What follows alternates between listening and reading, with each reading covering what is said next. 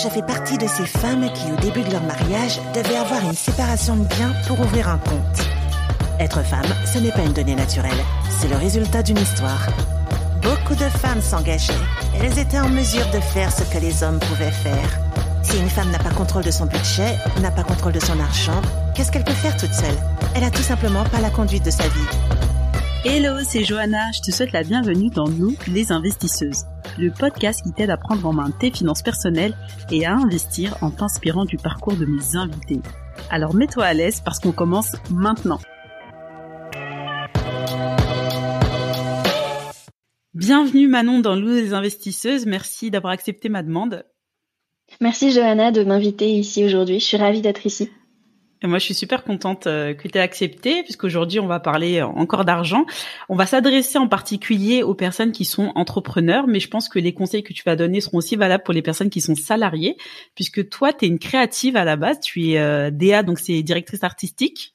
Ça. Euh, voilà, tu as fait ça pendant quelques années en tant que freelance et aujourd'hui, tu accompagnes les entrepreneurs en particulier les créatifs dans le développement de leur business, donc à aussi euh, poser les fondations euh, de leur business euh, s'ils, si elle et il le créent ou si elle le développe.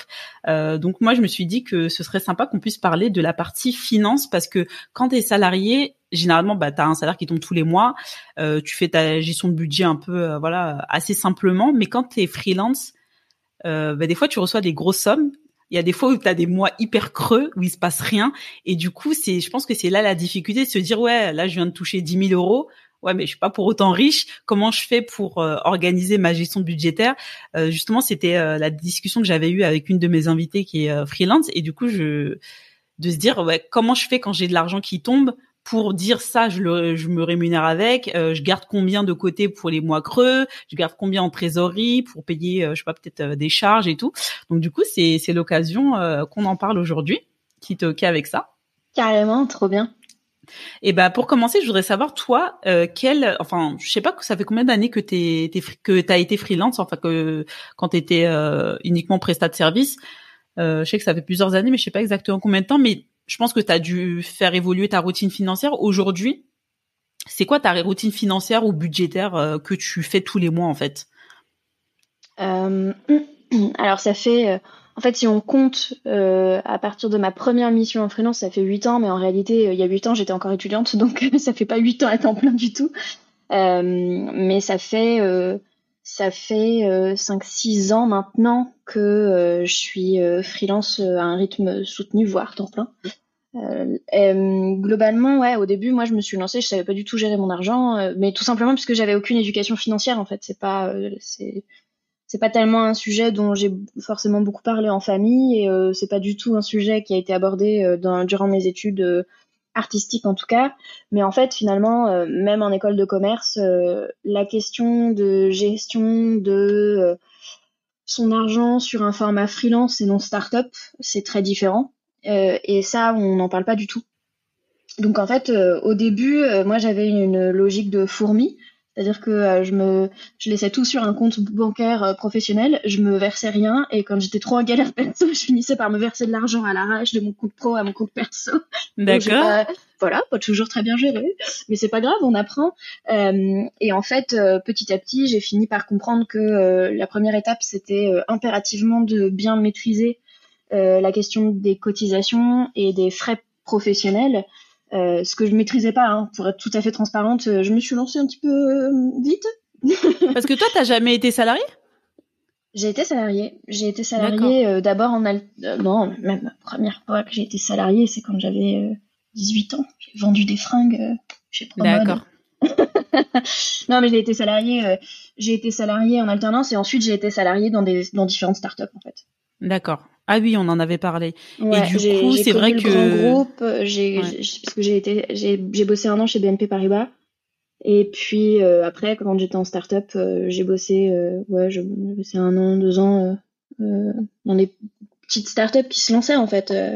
une qui était incubée à Station F et une qui était incubée au Cargo et et voilà, mais c'est pas des expériences qui étaient, je pense, hyper représentatives d'un salariat classique. D'accord. Mais ouais, mais du coup, t'as pas à penser à. Il faut que je déclare mes cotisations, les impôts. J'ai des frais. Euh... Bon, t'as tes frais perso, mais t'as pas des frais pro euh, comme mm. on l'aurait quand t'es à ton compte, que ce soit que t'aies une société ou que tu sois en, freelance, en micro-entreprise ou autre. Euh, et donc ouais, s'il y a déjà tout cet aspect-là déjà légal que toi tu dois gérer quand t'es euh, quand t'es indépendante. Hein. Et ensuite, bah il y a la partie de euh, je vis ma vie en tant que Manon. Qu'est-ce que je fais avec le reste de l'argent quoi Ouais, c'est clair. Bah, si, quand t'es salarié, tu penses forcément aux impôts, mais en tout cas, à part ça, euh, non, euh, c'est vrai que quand bah, t'as même plus besoin de dépenser, hein. Prélèvement à la source, cotisation, euh, c'est ton employeur qui gère aussi. Enfin, t'as plus rien à gérer en vrai. Aujourd'hui, le salarié, il touche son salaire, il a juste à gérer son budget. Hein. Je paye mon crédit ou mon loyer, machin, etc. Et puis tranquille. Hein. Là, c'est la belle vie. Oui, après, moi, j'ai appris aussi avec le temps en tant qu'entrepreneur, mais je pense que c'est valable aussi pour les salariés. J'ai appris avec le temps à faire ma propre compta malgré ce qu'on me dit que je dois, euh, malgré les calculs que l'extérieur fait pour moi. Euh, en ça, je dis les entités officielles rattachées à l'État. Euh, moi, il y a, alors ça, ça date pas de cette année, ça date d'il y a un an.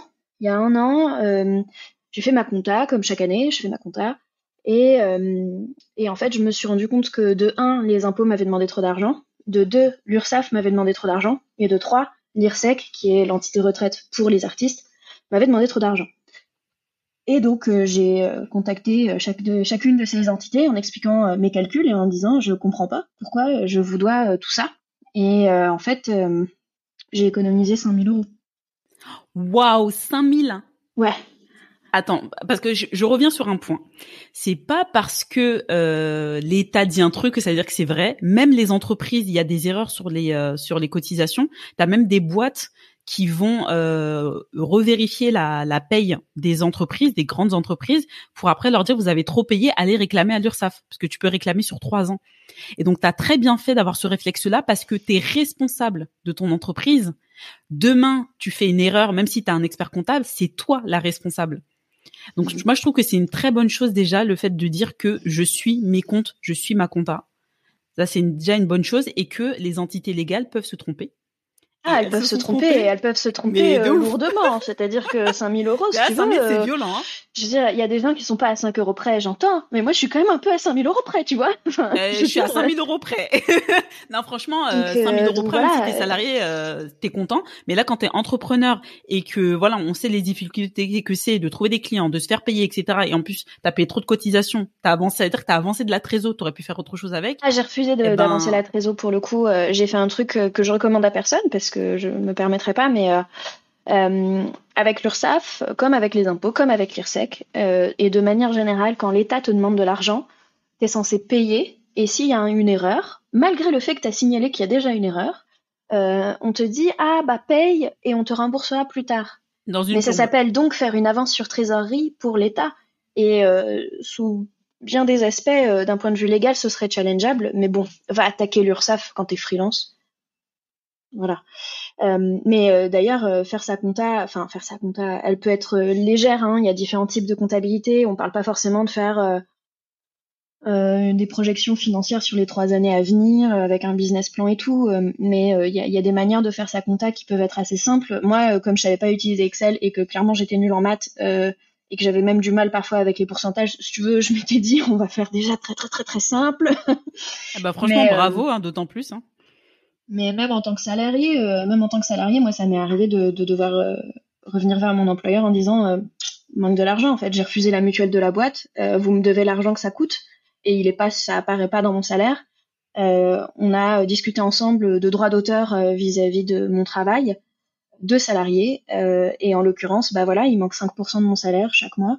Il y a ci, il y a ça. Donc en fait, mine de rien, même dans la fiche de paie, il peut y avoir des erreurs et c'est pas Là, on n'est pas en train de, dire ça avec euh, jugement, c'est-à-dire qu'il euh, y a des erreurs crasses, il y a des erreurs qui sont des oublis, qui sont des, qui sont des erreurs tout à fait euh, honnêtes. De la méconnaissance hein, aussi. Hein. Voilà, parfois c'est de la méconnaissance, parfois c'est un peu de désorganisation. En fait, il y a, y a mille raisons qui ces erreurs, au-delà de au-delà de l'explication, ça arrive en fait. Et même même sur les systèmes de paix, dont on imagine que c'est complètement automatique, il y a tellement de lignes.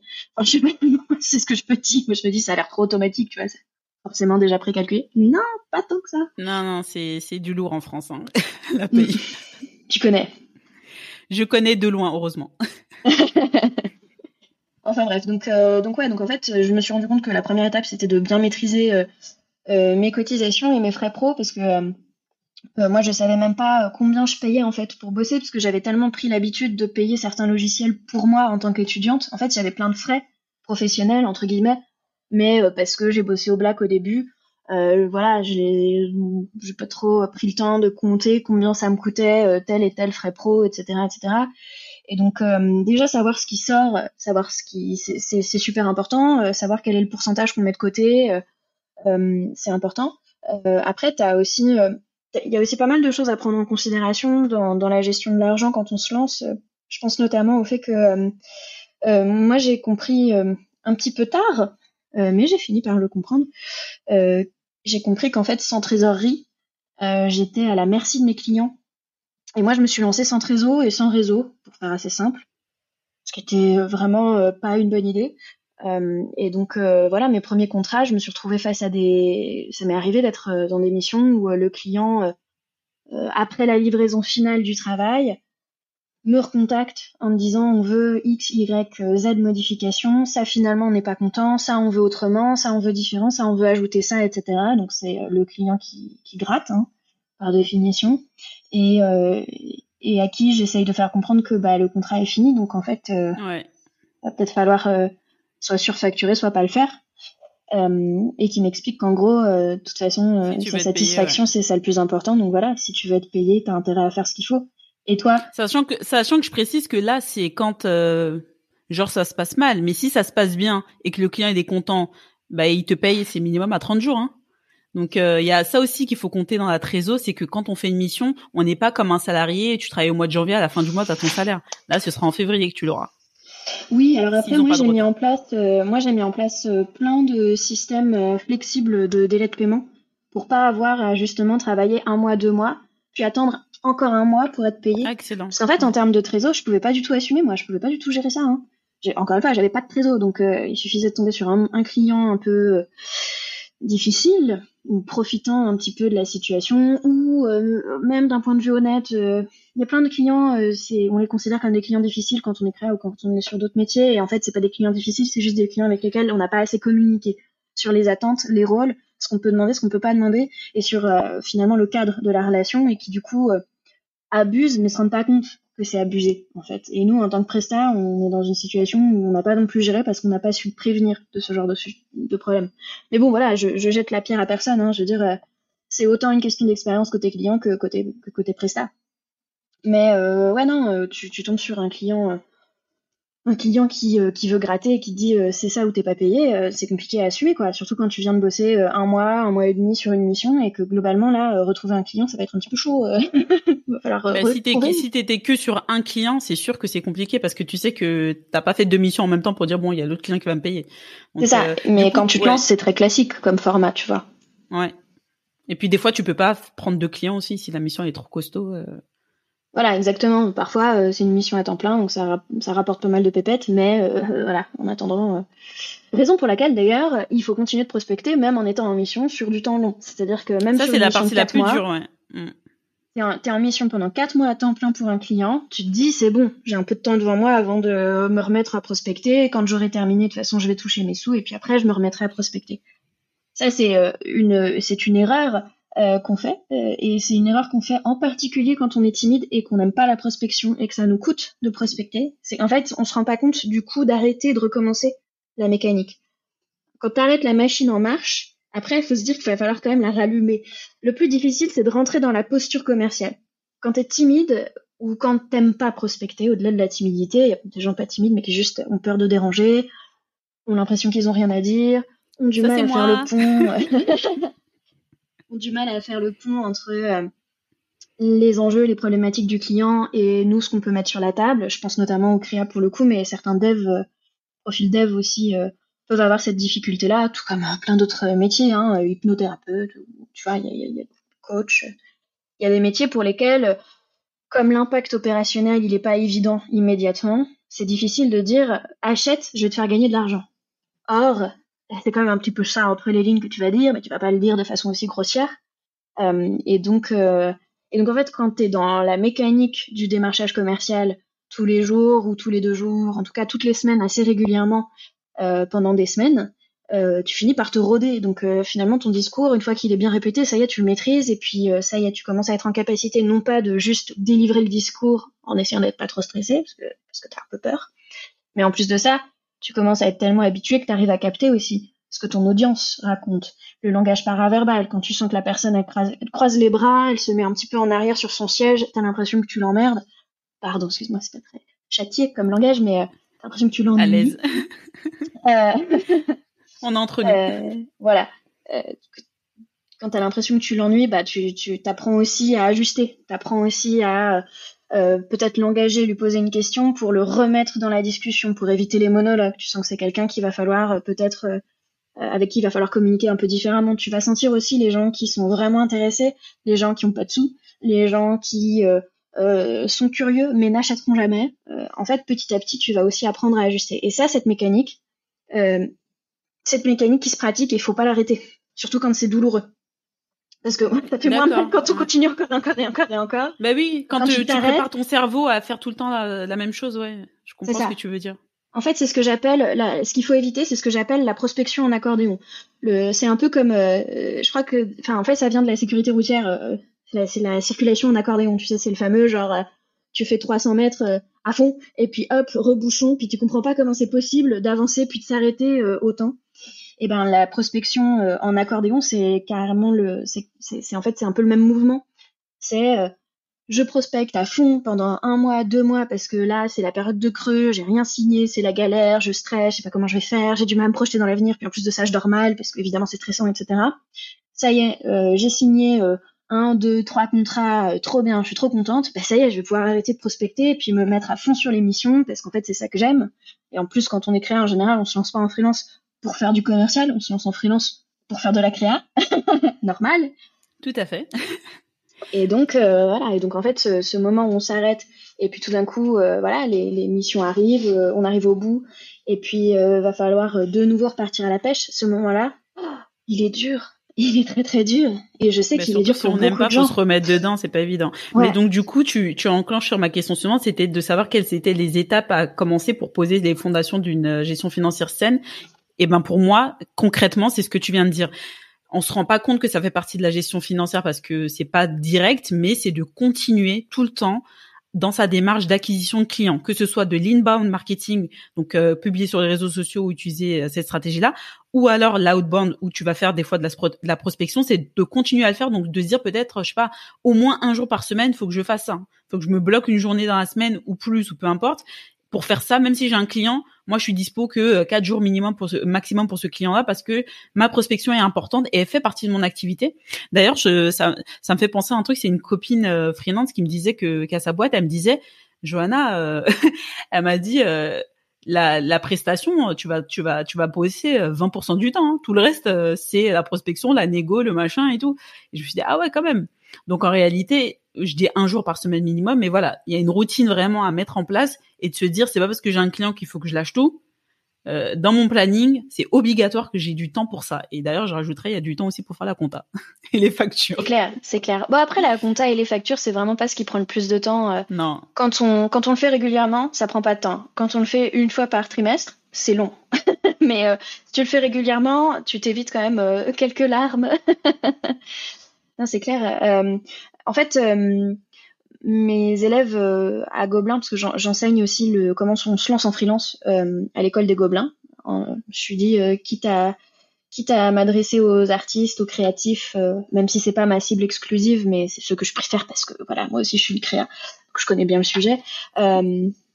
Je me suis dit, je, je m'adresse aux professionnels, mais je vais aussi m'adresser au marché entrant sur le monde du travail. et donc mes élèves de Gobelin, je leur dis la, la première année, voire les deux premières années, c'est entre 40 et 60% de votre temps qui n'est pas en mission. Minimum. D'accord. Entre 40 et 60% à démarcher alors, à chercher des clients c'est ouais, c'est 40 à 60% de ton temps qui est passé à prospecter, à mettre en place tes process, à euh, c'est tout bête mais la première année euh, bah va falloir que tu les rédiges tes CGV, va falloir que tu fasses des modèles de, de vie et de facture, c'est pas ça qui prend le plus de temps mais ça prend un peu de temps. Il faut que tu fasses ton site internet, faut que tu refasses ton portfolio, faut que tu sois au clair avec ta stratégie, ton positionnement, ta promesse, ta cible, quels vont être tes arguments de vente, quelles vont être les objections clients auxquelles il va falloir répondre. Le fameux c'est trop cher par exemple, bah, c'est bien d'y passer deux trois jours de réflexion, tu vois, c'est pas pas si énorme que ça vu la quantité de fois où ça risque d'arriver et combien ça va te servir. Et donc en fait, euh, ouais, il y a 40 à 60% de ton temps qui est dédié au démarchage commercial, euh, à ton marketing, euh, à la production de contenu si tu as envie de produire du contenu et en l'occurrence quand tu es voilà, quand es dans un métier visuel, c'est un petit peu difficile de faire sans. Euh, et, et, voilà, et à réseauter, il y a pas mal de il y a pas mal de choses en fait. Donc à partir de là, effectivement, moi je conseille et de manière générale d'ailleurs, hein, c'est ce que je conseille même à des professionnels qui bossent depuis 10-15 ans avec lesquels parfois je, je, je fais des séances. Euh, je leur dis, il y a au moins une journée par semaine qui n'est pas en mission dans l'idéal 2. C'est-à-dire que dans l'idéal, tu as trois jours de mission par semaine, plus l'équivalent de deux jours. Après, tu répartis ce temps euh, plus ou moins libre comme tu le souhaites, mais qui va être du temps d'auto-formation, de gestion. C'est tout bête, mais tu vois, par exemple, répondre à des emails, c'est long. C'est très long, en fait. Euh, et quand tu prospectes et que tu prospectes euh, de façon directe et qualitative et qualifiée, et eh ben mine de rien, tu peux pas offrir juste une réponse de OK, cool ça, ça marche pas comme ça. Donc en fait, il faut quand même investir du temps de réponse, de gestion. Euh, t'as euh, as euh, ton site internet à mettre à jour, t'as euh, ton post sur Instagram, ton post LinkedIn, la création de contenu, c'est extrêmement chronophage, par exemple. Ah, ça prend énormément de temps. C'est pour ça que j'ai décidé de passer sur de l'outbound. je vois. je vois. Euh, moi aussi, j'ai un petit peu ce, ce, challenge-là. Euh, mais bon, sur, sur LinkedIn, ça commence à décoller un peu, donc je suis contente. Bon, après, je dis ça, mais ça décolle, ça décolle à mon échelle. Hein. ça décolle pas à l'échelle de Caroline Mignot, tu vois. Non, mais oui, bah après, t'as vu tout ce qu'elle qu produit aussi. Donc, euh, ah non, mais c'est ouf. Moi, je produis que sur LinkedIn, donc déjà, je trouve que c'est un super levier d'acquisition, mais qui demande du temps. Mm. et une heure, enfin, au début, moi, je mettais une heure pour faire un post. Enfin, là, quand j'étais bien rodée déjà, euh, Aujourd'hui, je dois mettre une demi-heure, une heure pour faire un poste, c'est quand même du temps, voilà. Donc euh, ça va très très vite et euh, c'est toute une organisation à faire. Et après derrière, si tu veux faire euh, aussi de l'outbound ou autre chose, du réseautage, ça c'est du temps qu'on compte pas du tout, alors qu'on devrait le compter parce que ça prend du temps en fait. Même parler juste avec des gens, faire des visios. Moi, je fais pas mal de de, visios comme ça avec les gens où ben, ça demande du temps. Et euh, c'est des choses qu'on compte pas, qu'on pense pas à compter. Exactement. Et en plus de ça, euh, l'entrepreneuriat, c'est un monde professionnel dont la culture et la générosité, c'est le don. On, dit beaucoup qu'il faut donner beaucoup pour recevoir un petit peu. Et euh, ça, par exemple, c'est difficilement mesurable parce que ça dépend énormément des gens, de leur posture, de combien ils sont timides et introvertis ou pas du tout, et du coup ont de la facilité à aller vers les autres. Mais moi, par exemple Là, j'ai changé d'approche récemment et je me suis dit que, euh, alors j'accepte pas tous les rendez-vous, hein, mais euh, que j'acceptais euh, plus souvent, plus, systématiquement des rendez-vous dont j'ai absolument aucune certitude que ça va servir un but commercial. tout simplement parce que je, je, je, je, me rends compte aussi que on est toujours à une personne de la bonne personne et qu'avoir un, un échange de grande qualité avec quelqu'un qui achètera jamais tes services, ça veut pas dire que cet échange-là euh, n'a pas son intérêt. Euh, déjà d'une part parce que parfois ça fait juste du bien et qu'on est aussi là pour se faire du bien, c'est-à-dire que parfois Je suis euh, totalement. Avec une autre déjà humainement, voilà, mm. c'est important et tu vois ça c'est un truc qu'on oublie. Enfin c'est pas qu'on oublie mais c'est juste qu'on n'y pense pas immédiatement mais on choisit ses collègues quand on est freelance. Et si on fait pas le travail de se créer des collègues, on est très très très seul et donc il y a un travail aussi euh, de, de, de gestion de soi euh, qui est super important là-dedans, qui est d'accepter aussi des rendez-vous et de parler avec des gens et de d'aller de chercher à s'entourer. La deuxième chose, c'est aussi que euh, très souvent, quand tu as été engagé, impliqué et que tu as eu un rapport de, une relation de qualité avec quelqu'un pendant une demi-heure, une heure, en fait, ces gens-là se souviennent de toi et tu te souviens d'eux. Et c'est des gens qui parfois se souviennent de toi pendant longtemps. C'est des gens qui sont curieux d'avoir de tes nouvelles. Ça, et voilà, exactement, ça devient des prescripteurs. Tu vois, à mon crowdfunding, il y a des gens dont j'ai pas eu de nouvelles depuis 5 ans qui ont contribué. Je les ai rencontrés une fois il y a 5 ans. Waouh. Non, mais c'est ça, parce qu'en fait, la personne ne va hein, pas acheter directement. Mais moi, je sais qu'il y a des personnes qui ont, je faisais, je fais des enquêtes métiers en ce moment. Et, euh, j'ai une personne, par exemple, je pense à elle, avec qui j'ai super bien matché. Demain, je sais que c'est quoi sa spécificité. Eh ben, si je sais que j'ai quelqu'un cherche ça, ben, je sais que c'est à elle que je vais adresser. Et ça, c'est de la prescription et c'est hyper puissant en fait. On se rend pas compte parce que c'est pas de la vente directe, mais c'est hyper puissant de se constituer ce réseau-là de pairs qui vont nous aider et des fois juste pour parler, ça fait du bien quoi. Ah mais c'est clair, euh, complètement. Moi j'ai été, bah, en fait euh, j'avoue le crowdfunding ça m'a vachement surprise. Euh, je, je, savais déjà, tu sais, c'est toujours ça. Hein. Il y a des trucs que tu sais un petit peu en soi, c'est-à-dire que tu n'as pas de mal à les intellectualiser et puis on te les répète, donc tu t'en souviens. c'est toute une autre chose de les intérioriser et d'en faire une vraie information dont tu vas tirer parti et qui va générer une action chez toi c'est l'entrepreneuriat euh, sous bien des aspects, c'est un petit peu comme les régimes. J'ai fait un post LinkedIn là-dessus hier. C'est genre, euh, genre perdre, du poids. Euh, en vrai, tout le monde sait comment faire. Faut, faut manger un peu moins, manger moins sucré, moins gras, faire du sport. Enfin, en gros, si tu sais pas comment faire, il suffit de faire une recherche Google et globalement, c'est bon. Tu vas, tu, tu sauras. Il y, a beaucoup, beaucoup d'informations libres à disposition. Le problème, c'est que les gens, ils savent comment faire pour perdre du poids et pourtant ils galèrent de ouf. Donc la difficulté, c'est pas savoir ce qu'il faut faire. La difficulté, c'est faire. Et pourquoi est-ce qu'on n'arrive pas à faire?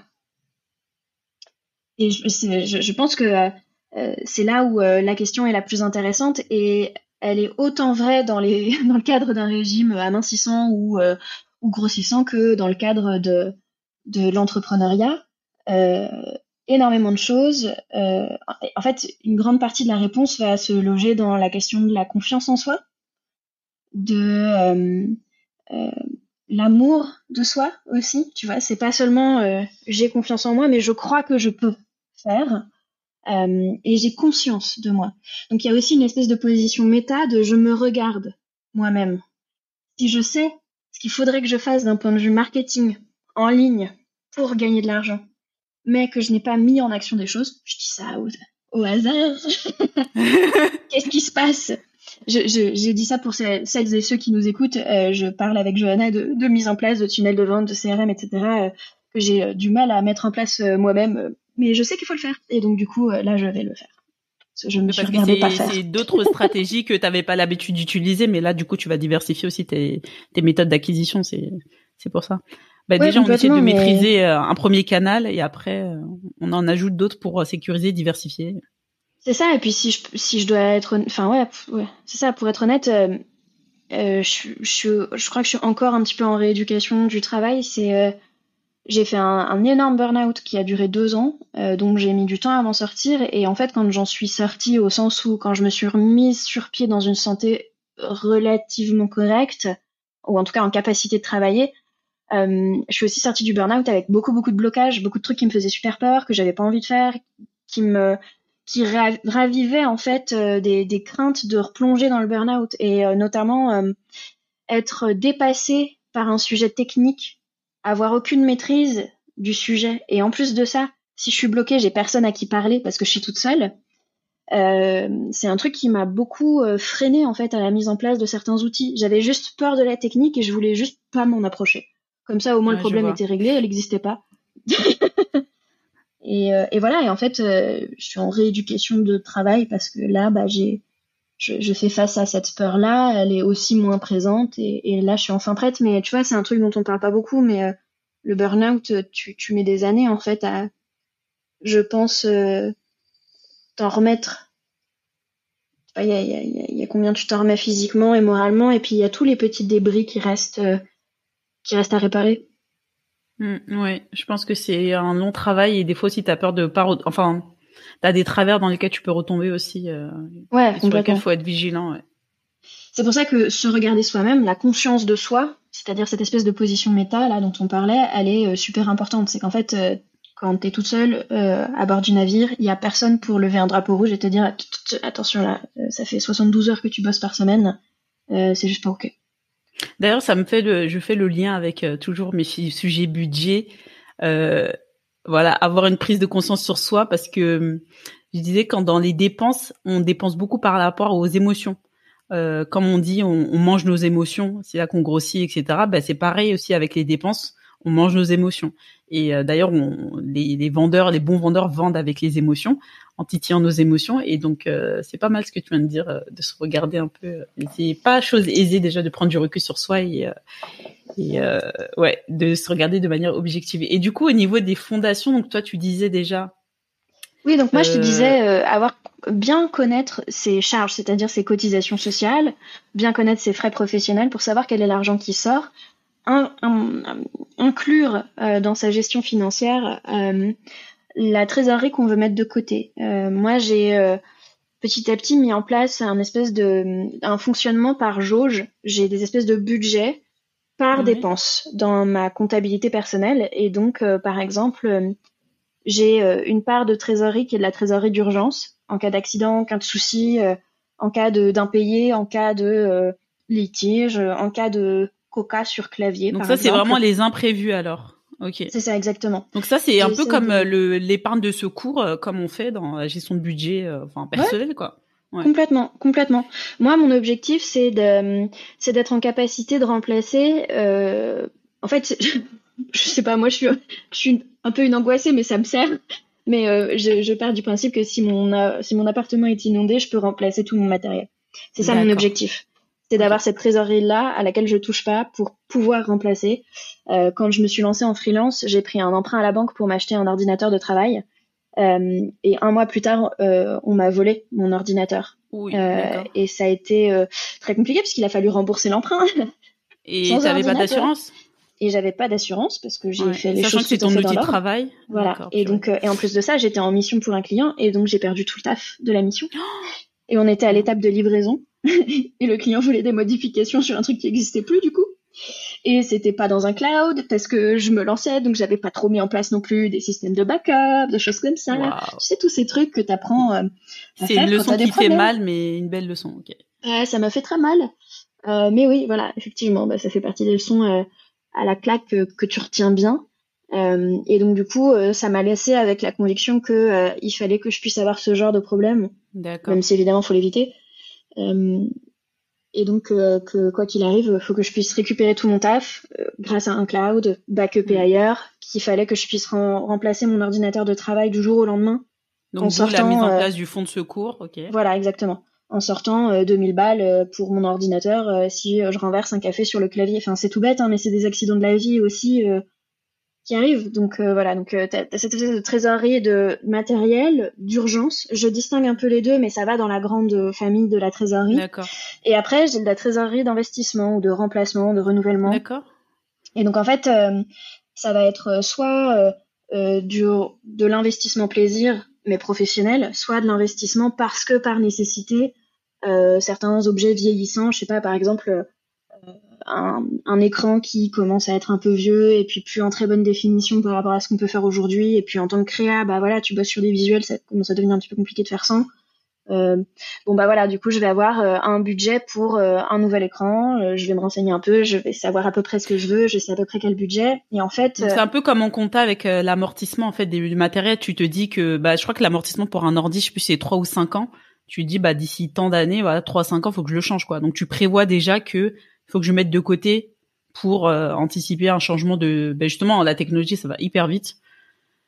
Bah, j'avoue que euh, je, je, l'envisage pas comme ça. C'est pas comme ça que je me le formule. D'accord. Mais oui ça ressemble beaucoup. Euh, c'est plutôt je sais pas tu vois avoir un téléphone professionnel avoir un nouvel ordinateur avoir un nouvel écran ça peut être euh, passé à, euh, au format supérieur d'imprimante parce que je voudrais faire des impressions en A3 parce que pour x y raison je, le souhaite je veux le vendre enfin je veux vendre le produit de cette impression en, série limitée.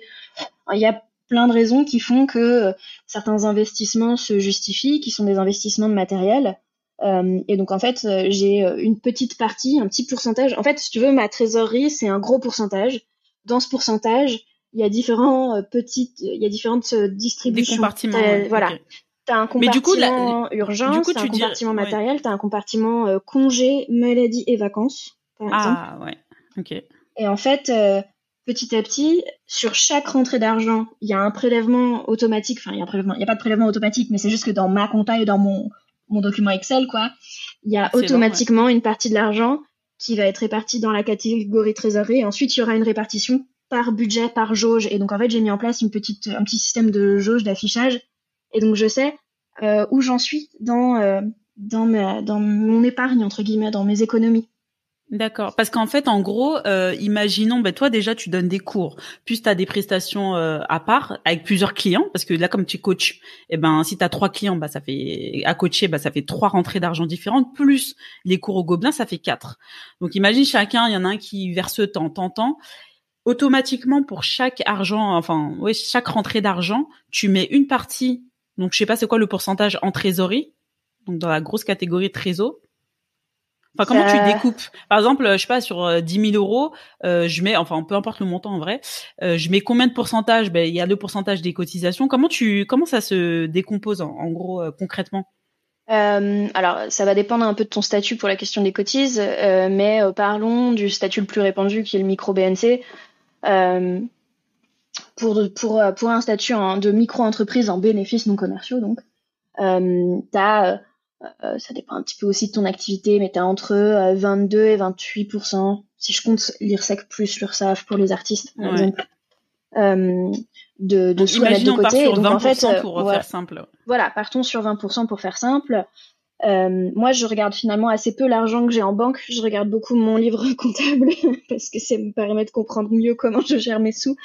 Euh, mais je mets toujours en cohérence avec avec ce qu'il y a en banque, c'est-à-dire que globalement le résultat sur mon livre comptable correspond exactement à ce qu'il y a dans la banque. C'est juste que mon utilisation est du coup dictée par ce livre comptable. Euh, donc, euh, en fait, euh, je, à chaque fois que j'ai une rentrée d'argent, je, alors je fais pas ça à chaque rentrée d'argent, mais tous les mois, globalement, un vendredi par mois, à la fin du mois, je fais ma compta. Donc, en fait, je rentre l'argent dans mon livre comptable. Donc, je mets machin à mi-temps d'argent, etc. Il y a un petit calcul qui fait que euh, automatiquement, il y a 20% qui sont euh, mis de côté. Euh, et donc, en fait, s'affiche le restant net de cotisation. En fait, moi, je me fais différents types d'affichage. Je me fais l'affichage brut, puis net de cotisation, puis net de trésorerie, puis machin. Et donc, en fait, c'est un peu comme ça que je fonctionne. Le net de cotise, je sais qu'il faut que j'ai toujours tant sur mon compte en banque pour payer les cotisations. Je sais que j'ai euh, tant pour euh, ma trésorerie. Donc la trésorerie, la première année, je conseille de mettre 5% de côté. C'est pas beaucoup. 5% mais, euh, tous les mois, d'accord. Ouais, c'est pas beaucoup, mais encore une fois, tout dépend. Tout dépend de ton contexte. C'est-à-dire que tu te lances avec un peu de trésor, un peu de réseau, tu peux peut-être mettre un peu plus de côté. Tu te lances avec zéro réseau, zéro trésor et t'as vraiment besoin d'argent tout de suite. Ben oui, peut-être qu'en fait, le premier mois, tu vas pas tellement mettre de côté parce que t'as pas les moyens, mais dans l'idéal, dès le début, il faut commencer à mettre au moins un tout petit peu, même si ça semble insignifiant, commencer dès le départ à accumuler, en fait, à, faire grandir un petit pécule, ça va te servir. la méthode des petits pas. Je pensais que tu aurais dit beaucoup plus que 5%, mais euh, 5% la hein, première année, quand c'est chaud, quand c'est pas évident de faire autrement. Euh, 10% c'est cool, c'est très cool, la première année. Euh, et donc moi j'ai plutôt tendance à fonctionner par palier de, par palier de 5% en fait. Donc euh, encore une fois, en fonction de ta situation, imaginons euh, c'est un peu chaud. Première année, 5%, année 2, 10%, année 3, 15, année 4, 20. Ok. Sachant que euh, moi, j'ai un objectif de au moins 30% de côté du trésor. Euh, en fait, je fais un calcul assez simple. bon, là, je, je, caricature un tout petit peu, mais c'est juste parce que c'est plus simple à calculer comme ça pour vous l'expliquer. Mais imaginons j'ai 20% de cotisation et 30% de, de, de trésor à mettre de côté, quoi qu'il arrive, à chaque fois que je gagne quelque chose, mon chiffre d'affaires, je peux le couper en deux et de tête, je sais calculer. Et en fait, euh, moi qui suis nulle en maths, j'ai besoin de points de repère très simples et très faciles pour savoir à peu près où j'en suis. Parce que même si je fais pas ma compta euh, tous les jours et toutes les semaines, globalement, je sais à peu près que euh, si j'ai signé quatre clients telle semaine, mais pour juste une séance au lieu d'un pack d'accompagnement, bon bah voilà, ça va être un peu chaud. Donc je sais qu'à peu près Là, j'ai gagné tant net de trésor, entre guillemets. Ouais, c'est plus facile de, tête, en fait, à calculer. Ok. C'est ça, exactement. Donc, on est d'accord que dans ces 5 à 30%, c'est l'enveloppe trésor et dedans, on va encore compartimenter euh, le fonds de secours, le fonds d'investissement, etc. Exactement. C'est exactement. Ces 30%, après, tu les répartis comme tu veux. Et après, tu peux évidemment euh, choisir d'avoir euh, une trésorerie encore plus grande. Chacun est complètement libre de sa gestion de la trésorerie. Il y a des gens, ils veulent mettre exactement la moitié de ce qu'ils gagnent, quoi qu'il arrive de côté. C'est les fourmis. Euh, et puis il y a des gens qui sont beaucoup plus cigales, qui mettent 5% de côté et ça leur va. Team et... fourmi. Et voilà. Comme ça, je, peux investir beaucoup d'argent. Je suis comme ça aussi, mais j'essaye de lutter un peu contre ça parce que euh, c'est ce qui fait aussi que j'ai fait plein d'erreurs euh, que beaucoup de freelances font au début. C'est moi, j'ai fait beaucoup d'économies de bout de chandelle. Euh, et j'ai compris aussi avec le temps que on a beaucoup plus à perdre à essayer de faire soi-même quelque chose qu'on sait pas faire en essayant d'obtenir la compétence, mais que cette compétence, on va jamais la rentabiliser sur le long terme. Exemple tout bête, mais t'es créa, t'es pas dev, et tu veux faire toi-même ton site internet, et à moins d'avoir euh, une appétence pour le sujet, parce qu'après tu peux aussi apprendre des trucs qui n'ont rien à voir avec ton job, mais juste t'as une énorme appétence pour ça, et donc c'est le kiff, tu vois.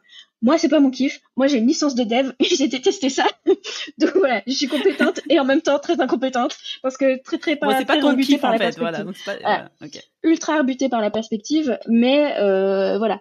Parce que au début, économie de bout de chandelle, j'ai fait mon site sur WordPress. Bon, c'était pas non plus d'une complexité folle, hein, c'est ça va, c'est WordPress.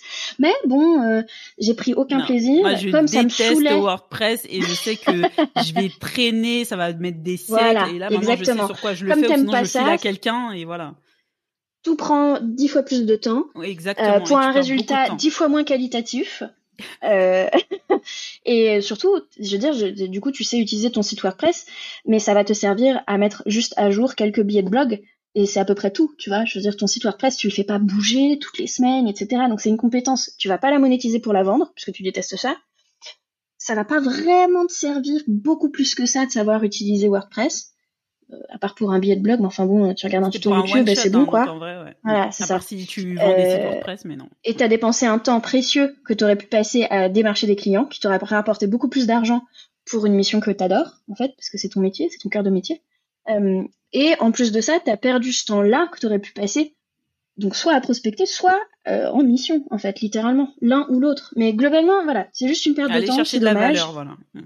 Et donc moi, je prône l'échange de compétences. C'est quand tu as du temps et pas d'argent, échange des compétences auprès de gens qui sont plus experts que toi. C'est important de s'entourer de gens bien meilleurs dans plein de domaines que toi tu maîtrises pas. Euh, c'est comme ça qu'on fait du travail de qualité en fait. C'est en acceptant euh, pleinement et entièrement qu'on est complètement incompétent sur certains trucs et c'est carrément ok. C'est très cool même. Euh, c'est c'est une des raisons pour d'ailleurs d'ailleurs pour lesquelles on, on va chercher ton expertise parce qu'il y a des gens qui se disent la même chose en fait. Ils n'ont pas ton expertise, ils viennent te chercher toi. Donc euh, voilà en se lançant, je pense que l'échange de compétences, c'est top. Euh, mais bon, reparlons juste un tout petit peu de gestion de Mais trésor. parce non, c'est une très bonne chose mais, que euh, tu parles de l'échange de compétences, parce que je sais que tu le pratiques pas mal. Et euh, moi, au tout début, j'avais des gens qui proposaient ça, mais enfin, il y a une personne qui m'avait proposé, mais son sujet m'intéressait pas forcément. Et des fois, t'as as des gens qui te proposent ça juste pour pas te payer, mais en vrai, toi, t'as vraiment, enfin, on a échangé déjà euh, une fois et c'était hyper qualitatif. Franchement, tu m'as, tu m'as grave aidé. Et euh, faut bien choisir les personnes avec qui euh, tu le fais, mais ça peut être hyper rentable en fait. hein. Franchement, pour le coup, euh, quand on démarre, ouais, je pense que c'est une bonne solution, mais bien choisir les personnes avec qui on fait ça et que ce soit vraiment euh, une relation réciproque, qu'on qu'on souhaite vraiment des compétences de la personne, qu'on en a vraiment besoin et euh, voilà, l'échange là, il est, il est beaucoup plus équitable euh, de se dire j'aurais payé euh, tant et j'en avais vraiment besoin plutôt que on va échanger des compétences dont j'ai pas forcément besoin quoi. Ouais, complètement. Et puis, euh, bon, sur l'échange de compétences, c'est un vaste sujet euh, dont on pourrait discuter aussi, hein, mais euh, euh, il y a une règle, c'est que euh, il faut dès le départ parler des règles de fonctionnement. une règle, les règles. Euh, c'est euh, euh, quand on échange des compétences, il faut dès le début être d'accord sur euh, ce qu'on échange. Est-ce qu'on échange de la valeur? Est-ce qu'on échange l'équivalent en argent Est-ce qu'on échange du temps? Ok. Moi, je suis euh, plutôt favorable à l'échange de temps et non à l'échange de valeur ou de d'argent entre guillemets. C'est-à-dire que euh, ce qui vaut 10 euros, bah, je te l'échange contre un truc qui vaut 10 euros pour toi. Sauf qu'en fait, en fonction du marché, en fonction de toi, ta maîtrise du- de la question économique, en fonction euh, euh, de la commande, euh, bah, en fait, euh, le prix peut varier énormément. En fonction de ton besoin et de l'urgence, la valeur va varier énormément.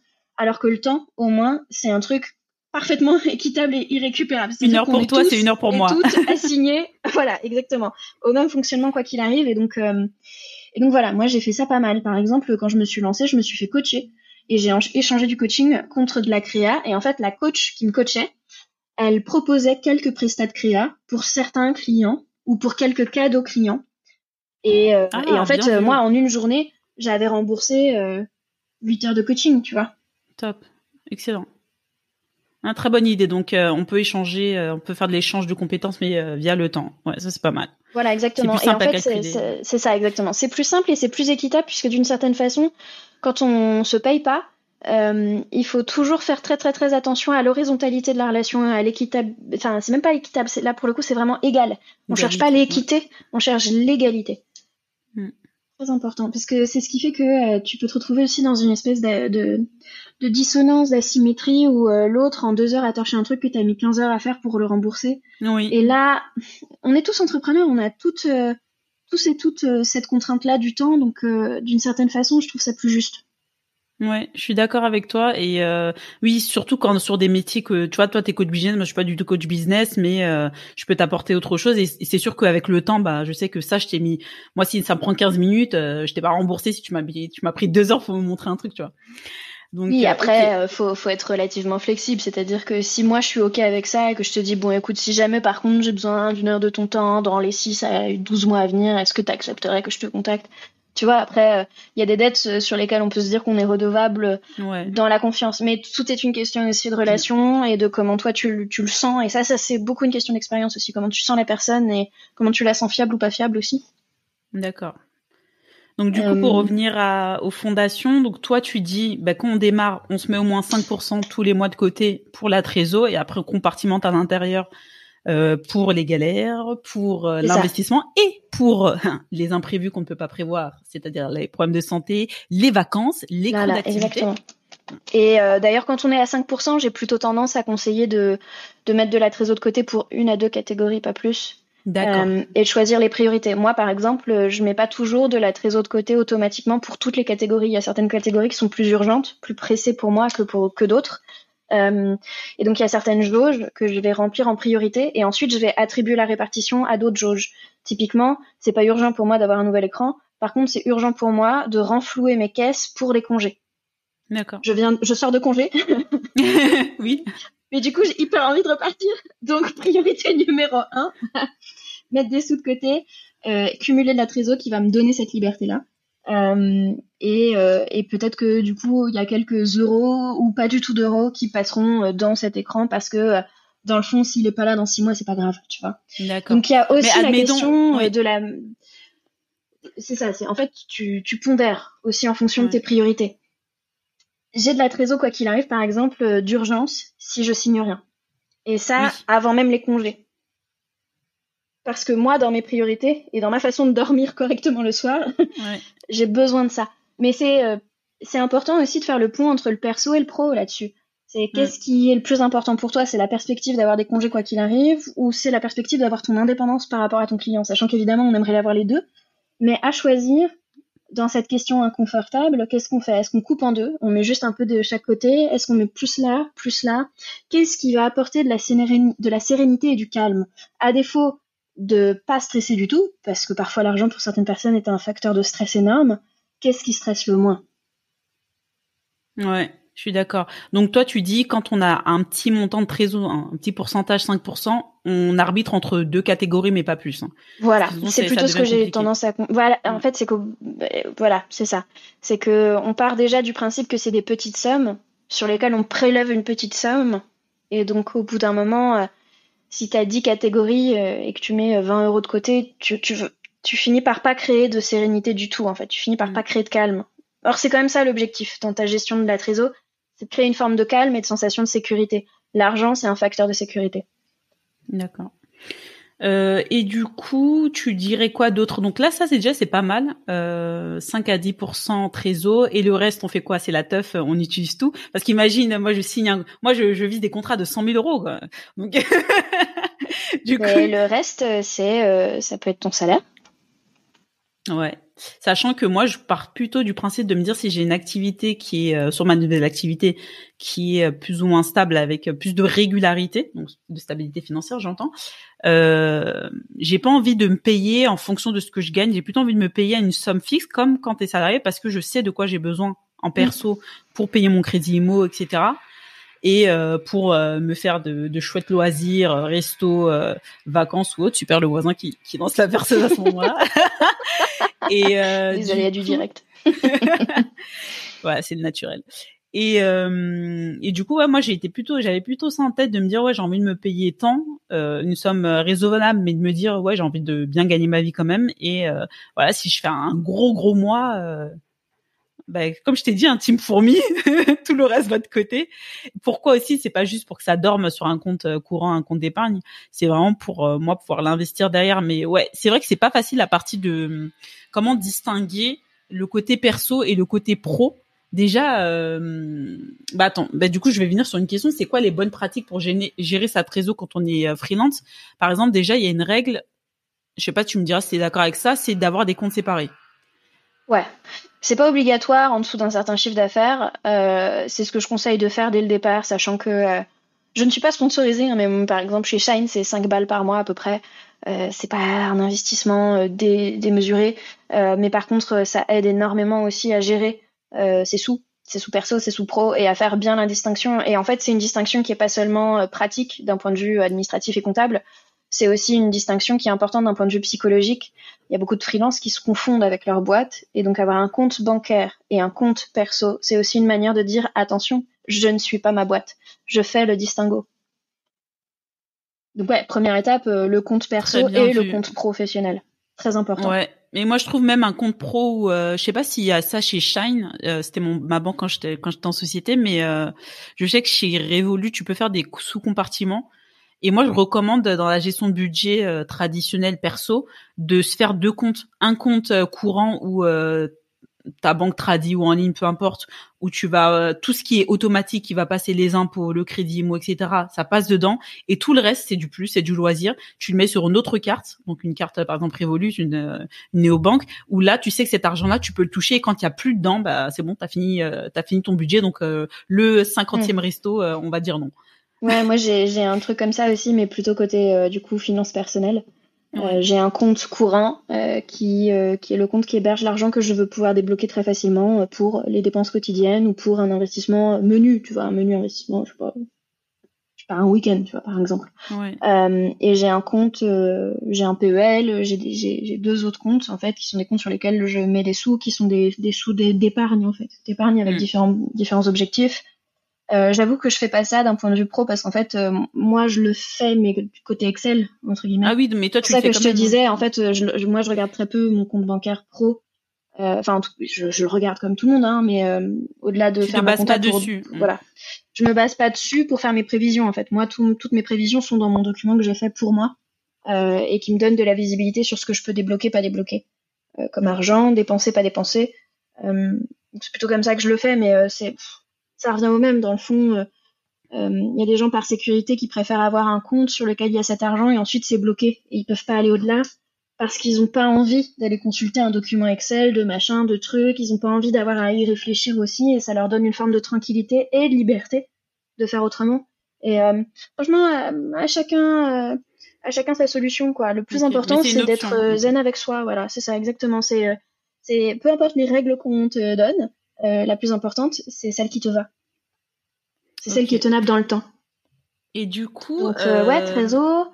Hmm. Et puis euh, après, tu vois, il y a, y a, la question de la saisonnalité, il y a la question des marches à anticiper. Tu te lances.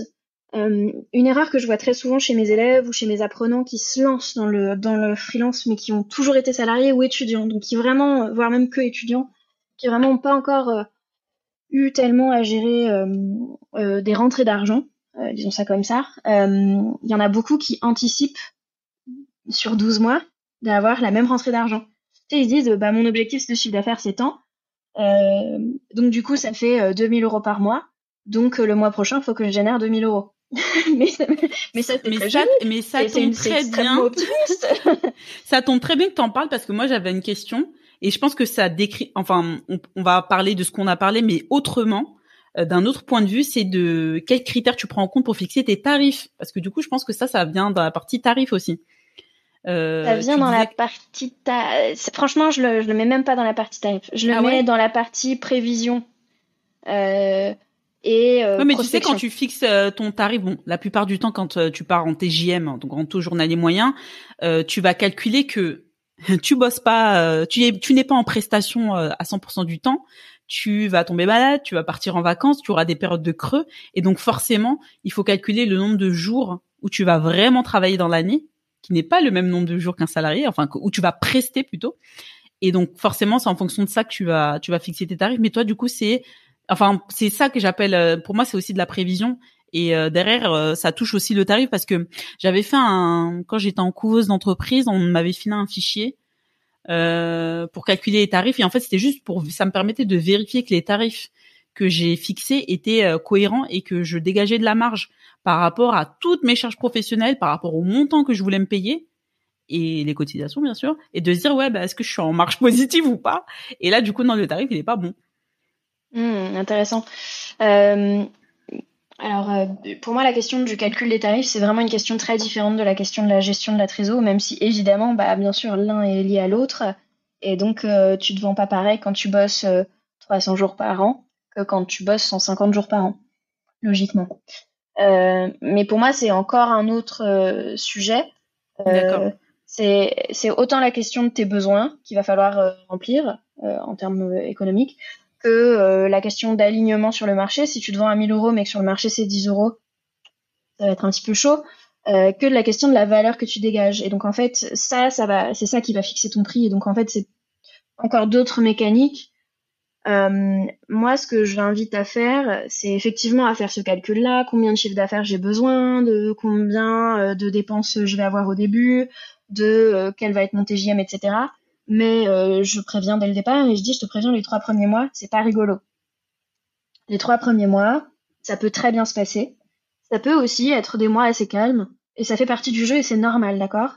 C'est pas le signe d'un échec c'est pas le signe que ta prospection fonctionne pas c'est juste le lancement de la machine. C'est on met les choses en marche et donc oui au début il n'y a pas forcément un résultat euh, évident mais il faut bien commencer quelque part. Et donc en fait c'est pour ça que je parle de marche c'est euh, moi j'invite euh, toute personne qui se lance à ne pas anticiper de gagner 2500, 3000, 5000 euros de chiffre d'affaires dès le premier mois de lancement quand il n'y a pas de trésor et de réseau derrière en se lançant. Encore une fois, on est sur la base de étudiants salariés euh, qui se lancent en freelance dans un domaine différent ou en tout cas sans trésor, sans réseau. Encore une fois.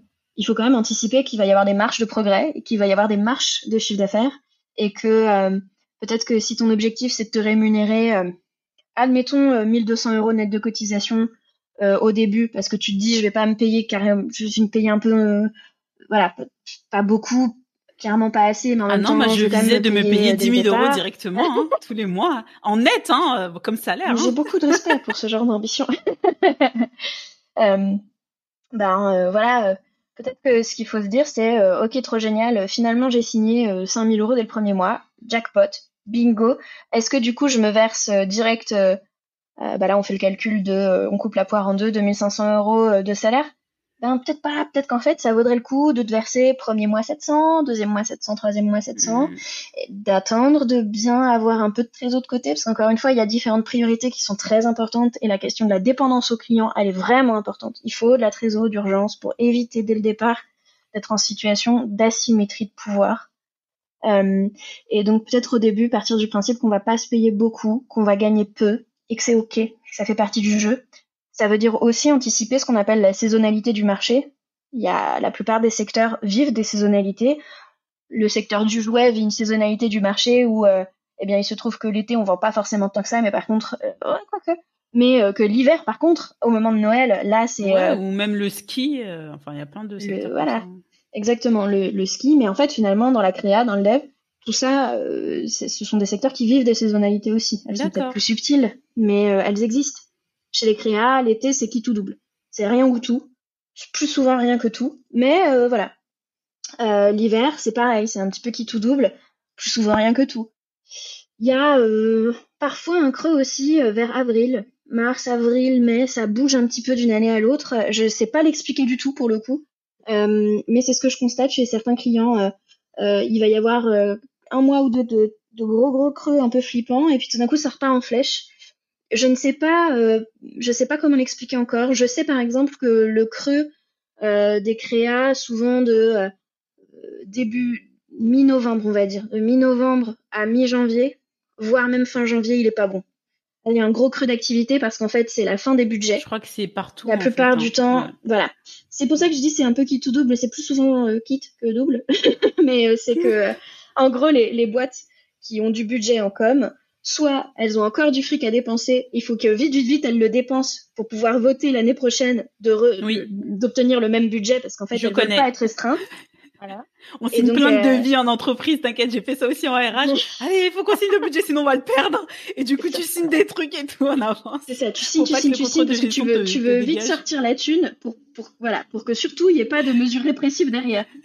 Euh, soit tu as, géré ton argent autrement dans ton service, et donc euh, bah, en fait il se trouve que ça fait un mois qu'il n'y a plus de thunes déjà, et donc en fait il y a vraiment zéro capacité d'investissement, et éventuellement on peut parler, mais on signera rien avant euh, janvier, sachant que en janvier il se passe pas forcément grand chose, parce que janvier c'est le mois du vote des budgets, du coup. Fin des Ouais. budgets, puis vote des budgets pour l'année qui arrive. Et donc, euh, le fait de voter, de mettre en place, de débloquer, de se mettre d'accord sur qu'est-ce que machin, plus le fait qu'il y en a qui se disent, mais attends, on va pas dépenser trop vite, tu te retrouves avec un petit moment de prise de décision qui demande du temps. Donc, par exemple, voilà, ça c'est une saisonnalité du marché. Euh, quand t'es freelance, il faut l'anticiper. Il faut partir du principe que ça va pas être super rigolo d'un point de vue chiffre d'affaires, donc ça veut dire qu'il va falloir bourrer à fond, bourlinguer, bourrer à... là. J'espère que c'est très clair ce que je viens de dire. À défaut d'avoir du vocabulaire, j'ai des onomatopées. Donc en fait, quand Euh, j'aurai mes 100 000 euros qui vont tomber, faut pas que je me dise c'est la teuf Hollywood, je l'aurai la même chose le mois prochain. Mais Ouais. que C'est peut-être ça aujourd'hui. 6 mois, ça va être le, la traversée du désert. Bah ouais, voilà, c'est ça. Non, et puis, euh, encore une fois, euh, moi, ce que j'explique, c'est que t'as les cotises à mettre de côté, t'as la trésor à mettre de côté. On n'a pas parlé des impôts et on n'en parlera pas parce que c'est un petit peu plus complexe, ça dépend de ton foyer fiscal, de machin, de trucs et de, de ce que tu possèdes. Mais euh, Bienvenue Mais, dans les euh, simplicités de la euh, France. hein. voilà, exactement. Je Euh, mais les mes impôts, là. 30%, Si, je m'en occupe. Les, les 30% de trésor, euh, c'est pour être confort, c'est pour être safe. Mais en réalité, euh, la question du confort, elle est euh, à, à échelle variable. Tu pourrais très bien te dire, bah moi, ce qui me met super confort, c'est que 60% de ce que je gagne, euh, bah voilà, ça part en trésor. euh, et plus tu gagnes de- des sous, plus tu peux aussi alimenter ta trésor, ou bien tu peux créer une nouvelle trésorerie qui est la trésorerie d'investissement et te dire bon bah ok d'accord, il y a une nouvelle catégorie, cette catégorie-là, c'est pour pouvoir m'endetter, c'est pour pouvoir euh, prouver à une banque qu'en fait euh, Oui. je suis capable de générer de la marge, euh, c'est pouvoir euh, acheter un logement ou louer ou euh, faire un investissement quel qu'il soit, tu vois, mais euh, c'est- encore une fois baby steps, c'est-à-dire qu'il faut faire les choses dans l'ordre. On se met pas à investir quand on a déjà du mal à vivre. Et donc déjà démarrer par un objectif de 20% de cotise, 30% de trésor, c'est top. Et c'est déjà une belle réussite en tant qu'entrepreneur. Et si ça marche super bien, et qu'en fait on génère plus d'argent que prévu, ou que c'était prévu mais que c'était juste ça suit son cours et que c'est très bien, ça continue de grandir, et ben là on peut se mettre à, à envisager d'autres perspectives. Mais en fait si on, je, je pense qu'il faut, euh, je pense qu'il faut rêver grand et organiser mesurément. D'accord. Ouais. Oui, bien, c'est pas mal cette phrase. Rêver grand et organiser mesurément. Je mets ça en titre. Ouais, Ou moi je suis quelqu'un qui met toujours la charrue avant les bœufs. moi tu sais quand je Arrêtez rêve, de euh, bourrer. je, je, je- voilà. Rêver grand, mais J'ai mesurer. toujours envie de faire euh, le truc le plus difficile dès le départ et je me rends même pas forcément compte que c'est le truc le plus difficile, tu vois, genre euh, j'apprends à coudre, j'ai jamais cousu de ma vie et le premier truc que je fais c'est un manteau d'hiver. C'est genre l'un des trucs les plus difficiles à faire parce que j'ai découvert après avoir fait mon manteau d'hiver et me dit c'est pas si simple que ça la couture. Ah non, j'aurais fait un gant de toilette parce que je sais que je suis pas douée des mains. Voilà, j'ai j'ai voulu me mettre au travail du cuir et donc euh, je me suis pas dit vas-y je vais faire un petit portefeuille. Non, j'ai fait un sac à main. Bon voilà, et donc du coup euh, je, je dis ça autant pour vous que pour moi. ok. Donc si je reprends pour terminer euh, sur ces très bons conseils, j'ai bien fait de te demander parce que du coup je n'étais pas du tout là-dedans. Euh, c'est vraiment, c'est vraiment, c'est vraiment différent de penser budget pro et budget perso. Euh, moi, je pense niveau perso, ça va, euh, je, ça roule, mais niveau pro, c'est encore autre chose. Il y a de nouveaux paramètres qui entrent en jeu. Mais quand vous vous lancez, vous mettez de côté dès que vous avez des rentrées 5 à 30 Enfin, 5% quand vous débutez, mais sinon, si vous, a- si vous gagnez 100 000 euros comme moi tous les mois, enfin, ce que je prévois, quoi, vous pouvez mettre plus. 5 à 30% 1000 euros de trésor. bien. Voilà. Bon, on paye déjà ses cotisations parce que l'État, quand il veut se servir, il, il se gêne pas. Ah bah l'URSSAF, euh, tu, rue, tu- euh, y a pas de tu vas pas, tu vas pas discuter avec eux. Voilà, tu vas donc tu payer mettais et 20% après, en euh, plus de côté. tu gardes 5 à 30% en trésor et tu compartimentes selon tes priorités et selon euh, les sommes que tu as. Et euh, qu'est-ce que est-ce que j'ai oublié quelque chose hein? Charge, t'anticipes aussi d'avoir des frais et des coûts fixes. Ça, ça fait partie. C'est vrai que c'est un truc dont on n'a pas parlé. C'est la base. Euh, peut-être avant même de mettre de la trésor de côté, assure-toi de pouvoir bien honorer tes frais pro. Euh, surtout sur les coûts fixes qui sont euh, les abonnements au logiciel, au machin, au truc, euh, l'argent dont tu sais qu'il faut la sortir de toute façon. Ouais, enfin, voilà, la mutuelle. Bon, il y a des, il y a certaines dépenses qui sont des coûts fixes, peu importe l'argent que tu gagnes. Mm. Et ça, pour le coup, c'est peut-être d'ailleurs le premier montant, la première jauge à prélever, qui pourrait être considérée comme juste une jauge frais pro, tu vois. Ouais. Comme bah, comme dans la comme dans le budget perso, hein, Magie, il y a les charges fixes. Euh, c'est pour ça que je te dis un compte euh, où tout passe et les charges variables euh, que tu sur lesquelles tu peux piloter. Mais ouais, donc bah, la partie charge fixe, en gros, c'est celle qui te challenge. Tu sais que tu dois au moins faire cette somme-là tous les mois pour pouvoir payer au moins tes factures. C'est ça. C'est pour ça d'ailleurs qu'on fait des économies de bout de chandelle hein, parfois. C'est qu'on se dit vaut mieux éviter deux plutôt que deux. Enfin, je, je comprends. Hein, moi, je Ouais, sachant que déjà, tu as, tes charges fixes là, mais il faut que tu gagnes plus parce que forcément, dès que tu gagnes de l'argent, faut payer des cotisations. Et ensuite, après, quand tu t'en sors bien et qu'il te reste de l'argent, tu te dis, bon, le reste, je vais le mettre, euh, je vais prendre 5% et je vais le mettre en trésor. Bah, un truc qui fout trop les boules, par exemple, quand tu es en micro BNC, c'est euh, tu te lances, tu as, euh, imaginons des gros, des gros frais. Et je sais pas, imagine, tu as par mois 800 euros de frais. Ouais. Pas des frais si énormes que ça en vrai, parce qu'il n'y a pas de loyer et tout, mais bon. Euh, admettons 800 balles. Euh, les premiers mois, tu fais 700 euh, euros. Premier trimestre, tu fais 700 euros par mois. Puis deuxième trimestre, tu fais 1000 euros par mois. Puis troisième trimestre, 1200. tu payes des impôts et des cotisations sur tes charges, c'est-à-dire sur tes frais sur professionnels. Pas charges sociales, mais du coup frais professionnels. Mm. Dépenses d'argent. Donc en fait, si tu as gagné que 100 balles les trois premiers mois, tu vas pas payer des cotisations sur 100 euros. Tu vas payer des cotisations sur euh, ce que tu as gagné, sur la totalité de ce que tu as gagné. Ce qui fait que parfois, dans certaines situations, tu peux te retrouver à devoir payer plus que tu ne gagnes. Et donc, payer pour travailler. Ouais. Ça donne pas très envie, on va pas terminer l'interview sans ça. mais non, mais ça veut dire qu'il faut du coup bien anticiper. Et si on en parle, c'est aussi parce que c'est possible de l'anticiper et de l'anticiper euh, euh, en réfléchissant. En fait, il faut pas avoir peur de l'argent. L'argent, ça fait super peur. C'est super tabou. En plus, tu as tellement de croyances autour qui sont sociales, qui peuvent être aussi familiales, c'est-à-dire que ton éducation financière, bah, elle joue aussi vachement. Tu as des parents qui étaient hyper fourmis, c'est sûr que toi, euh, peut-être que dépenser beaucoup d'argent d'un coup, ou bien euh, prendre des risques économiques, ça va être compliqué parce que c'est pas comme ça qu'on t'a inculqué qu'on gérait son argent. On a des biais.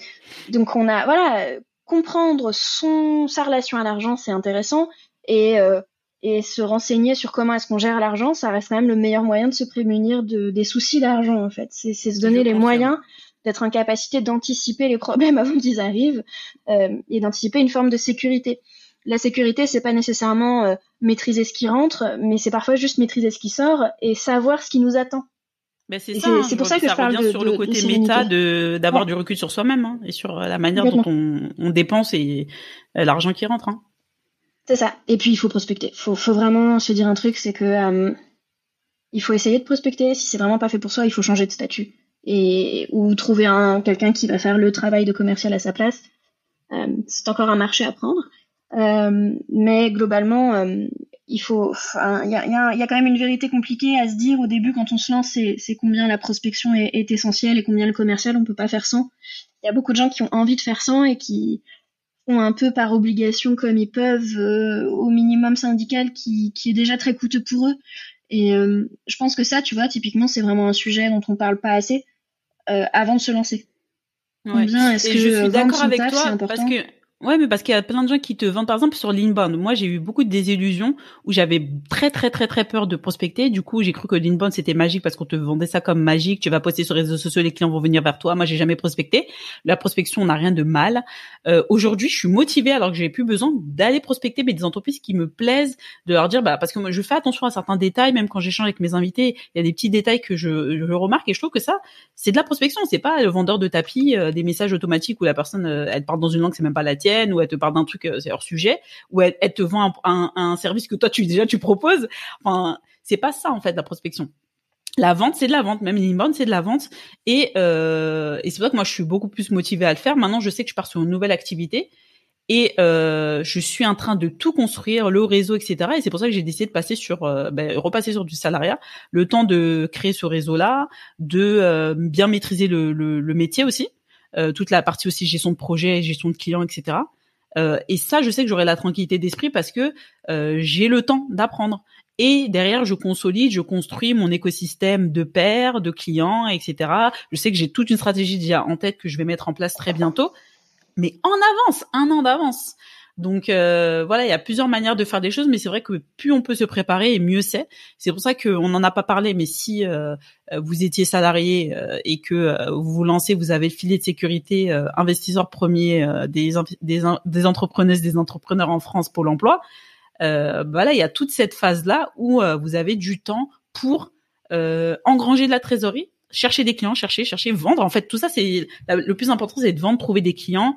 Euh, et toute façon, on peut pas savoir. Je vais dire un truc ouais que je dis souvent à ma fille qui veut pas manger. Tu peux pas savoir si t'aimes si t'as pas goûté. Donc euh, même si ça fait peur la prospection. C'est complètement ça, ouais. Ben voilà, faut Moi, j'invite à essayer. Et après, on voit. C'est pour ça que je dis, il faut, faut essayer quelques mois et, et aviser. Quand on n'est pas sûr de soi, quand on sait pas si ça va nous plaire, ça vaut le coup d'essayer quelques mois. Et euh, parce qu'on est très timide par exemple. J'aime bien la population timide comme tu l'as vu. Euh, et si euh, je sais pas au bout de 4-5 mois c'est toujours l'enfer ça sert à rien non plus de se mettre à ce point-là en, danger entre guillemets. Faut, faut pas que ce soit terriblement coûteux en tout cas à ce point-là. Et puis surtout je crois que le plus important c'est pas de savoir vendre c'est d'être prêt à apprendre à vendre. Parce que quand tu te lances en vérité c'est pas grave si tu sais pas tu vas apprendre sur le terrain mais il faut que tu sois prête à apprendre il faut pas penser que, je pense qu'on a peur aussi parce qu'on pense que dès le début, il faut que ça réussisse. Alors que pas du tout. Tu vas te prendre un mur, tu vas te prendre un deuxième mur et puis tu vas apprendre et tu vas t'améliorer. De... Faut être en capacité d'entendre souvent non. Moi, je dis euh, aux gens que je sens pas très à l'aise avec la prospection, le discours commercial et tout, je leur dis euh, bon, écoute, on va partir du principe euh, que tu vas être sur un taux de conversion de 2%. C'est-à-dire que sur 100 personnes que tu vas démarcher, il y en a 98 qui vont te dire non. Et il y en a deux qui vont signer avec toi. 2% euh, c'est un taux correct, 5% c'est un bon taux. Euh, quand on est dans le service et dans l'échange direct entre personnes, ça peut très vite monter. Moi, quand j'étais DA, j'étais à 45, je crois, 40-45%. Ah ouais? Wow, ouais. énorme. Mais euh, je parlais à peu de gens très qualifiés. D'accord. Je j'avais pas non plus un pool mm. comme d'autres gens. Mais donc c'est possible en fait d'avoir un excellent taux de conversion. La question c'est évidemment à qui on s'adresse et combien de gens on adresse. mais quand on démarre et qu'on a l'intention d'aller démarcher pas mal de gens, euh, je donne euh, ça comme indication. Je dis 90 euh, fois tu, tu entendras non et deux fois on signera avec toi. et donc pour chaque non que t'entends, dis-toi bien un truc, c'est que de un c'est normal et de deux ça te rapproche de ton but. Et puis c'est le pire qui puisse arriver, se prendre un non, c'est pas la fin du monde, on va pas mourir pour ça. Le pire qui puisse arriver c'est non et en vérité ça change rien à ton quotidien, ça change littéralement rien. C'est-à-dire qu'au pire il se passe rien. Hmm. Et je pense que de le faire, je pense que ça ben ça casse tous les biais, toutes les idées reçues et puis on se renforce aussi. Donc euh, voilà, tant que t'as pas goûté, tu sais pas si t'aimes. C'est ça. C'est une bonne conclusion pour ce podcast.